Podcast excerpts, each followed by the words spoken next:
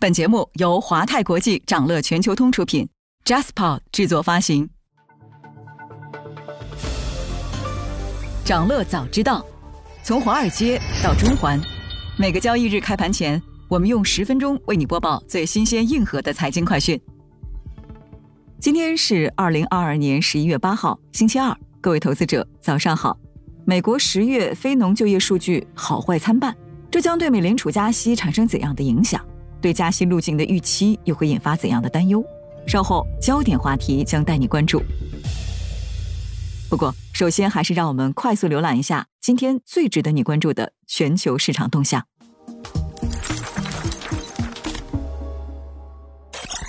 港股反弹继续，物管股、有色金属股表现强势。昨天，港股延续上周强势反弹行情，恒生科技指数一马当先，涨超百分之四。恒指和国指涨超百分之二，南下资金净流入六十九点七九亿港元，大市成交额放大至一千四百八十五亿港元。盘面上，大型科技股依旧引领大势走高，软件类股大涨，内房股与物管股携手拉升，黄金、铜等有色金属股齐飞，钢铁股、纸业股、风电股、半导体股等纷纷上涨。此外，零售股、香港地产股走低。分析认为，历经前期大幅波动后。当前市场环境对于潜在催化剂的反应相对敏感，外部环境整体呈现改善态势。市场关注美国国会中期选举和周四公布的十月通胀数据。美三大股指普涨，大型科技股多数收涨，热门中概股普遍上涨。欧股收盘普涨，意大利富时 MIB 指数涨近百分之一。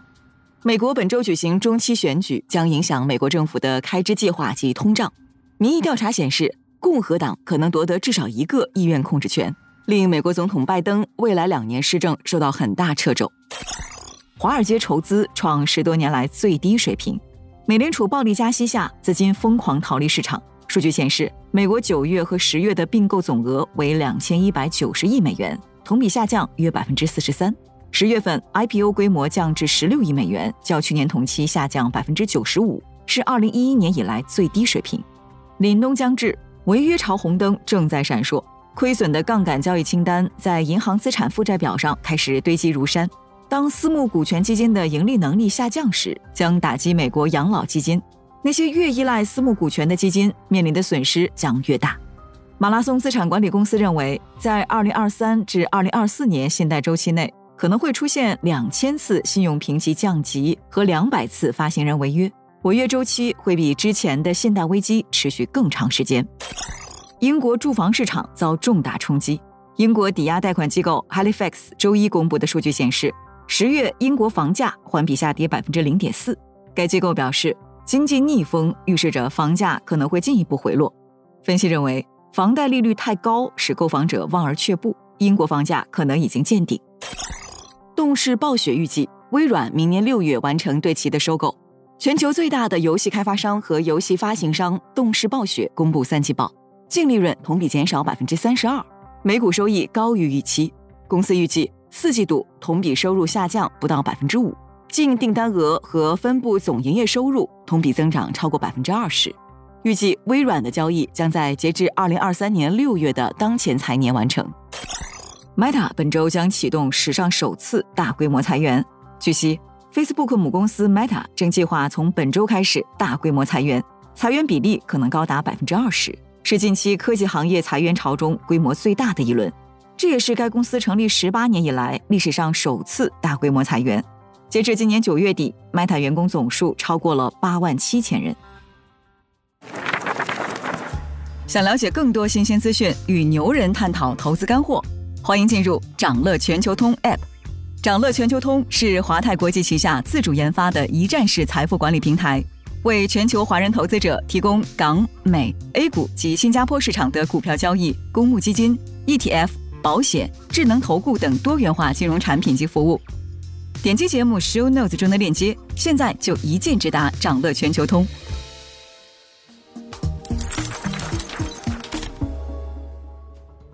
您正在收听的是长乐全球通早间资讯播客节目《长乐早知道》。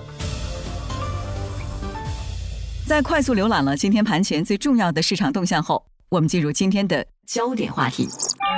每期节目我们会挑选一个全球最值得中国投资者关注的热点事件，为你从更多视角拆解它可能对市场带来的影响。今天我们关注的是美国最新发布的非农就业数据。在美联储持续加息的大背景下，市场格外关注美国另一个重要经济数据的发布，也就是美国的非农就业人口。上周五，在美联储宣布连续第四次加息七十五个基点之后，美国劳工部发布了十月的非农就业报告。报告显示，经过数轮加息，美国就业市场虽然持续降温，但十月的新增非农就业人数仍然远超预期，劳动力市场依然紧张。让我们看看具体数据：美国十月非农就业人数增加二十六点一万人，是二零二零年十二月以来的最小增幅，但高于市场预期的增加二十万人。九月就业人数向上修正至增加三十一点五万人，修正后八月和九月的新增就业人数总和。相较于之前报告的要高二点九万人，而平均时薪的增速在上月略有放缓后再次加速增长，高于市场预期。美国十月份新增就业岗位超过预期，工资水平也稳步上升，凸显出劳动力市场的韧性。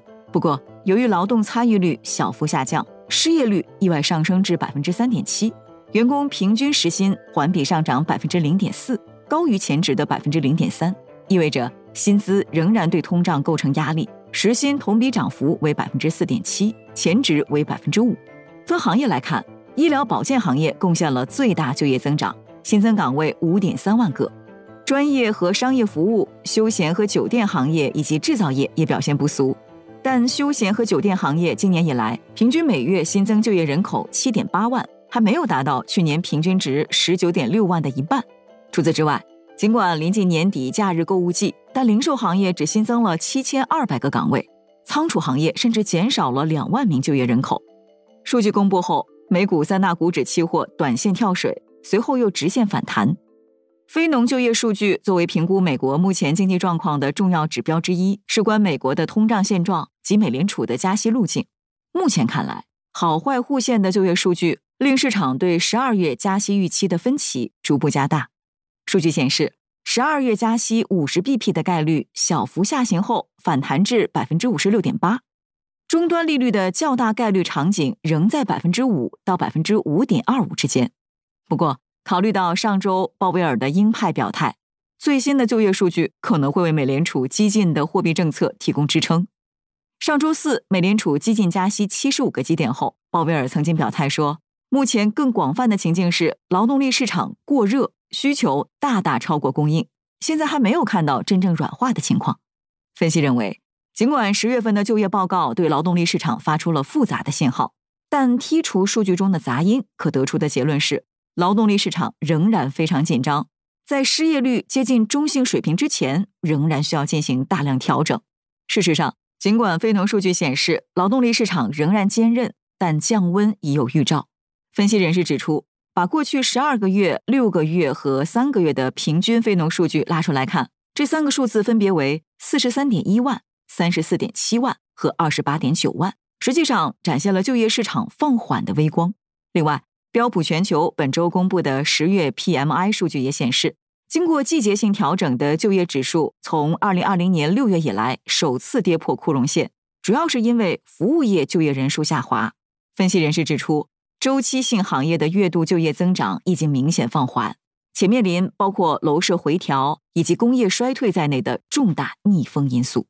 不过，在目前，分析大多认为，火热的就业数据会继续给美联储激进的货币政策提供支撑。今年三月以来，美联储已经加息六次，累计加息三百七十五个基点，将联邦基金利率上调至百分之三点七五到百分之四点零零的区间。彭博首席经济学家安娜·黄在非农数据公布后表示，预计美联储明年最终将不得不将利率提高到百分之五。而美国前财政部长、哈佛大学名誉校长则认为，鉴于经济依然强劲，美联储可能需要将利率提高到百分之六或更高，以控制通胀。与此同时，美联储继续加息的预期也引发了对美国衰退的担忧。分析认为，美联储加息不断，导致短端利率快速上行。而长端利率上行幅度仍然受到经济预期走弱的压制，因此，当前美债收益率倒挂迅速走扩，深度倒挂反映出美国经济正在走弱，并且一定程度上预示美国经济未来一两年存在衰退风险。贝莱德固收业务首席投资官表示，目前更加担心美联储会加息过了头，因为经济对于之前的陡峭加息还没来得及完全做出反应。这一点在住房市场上已经相对比较明显，接下来汽车行业也会如此。总体而言，目前就业市场强劲，这将为美联储主席鲍威尔提供政策弹性，允许他依据十二月会议前的两份 CPI 数据来决定加息幅度。而稳固的就业数据也将为更高的终端利率护航。今天还有这些即将发生的日程值得你关注。美国将开始中期选举，欧元区将公布九月零售月率。财报方面，迪士尼、西方石油、Lucid 将公布三季报。想了解更多新鲜资讯，与牛人探讨投资干货，现在就点击节目 Show Notes 中的链接，进入掌乐全球通 App。以上就是今天掌乐全球通掌乐早知道的全部内容，期待为你带来醒目的一天。祝您在投资中有所斩获，我们明早再见。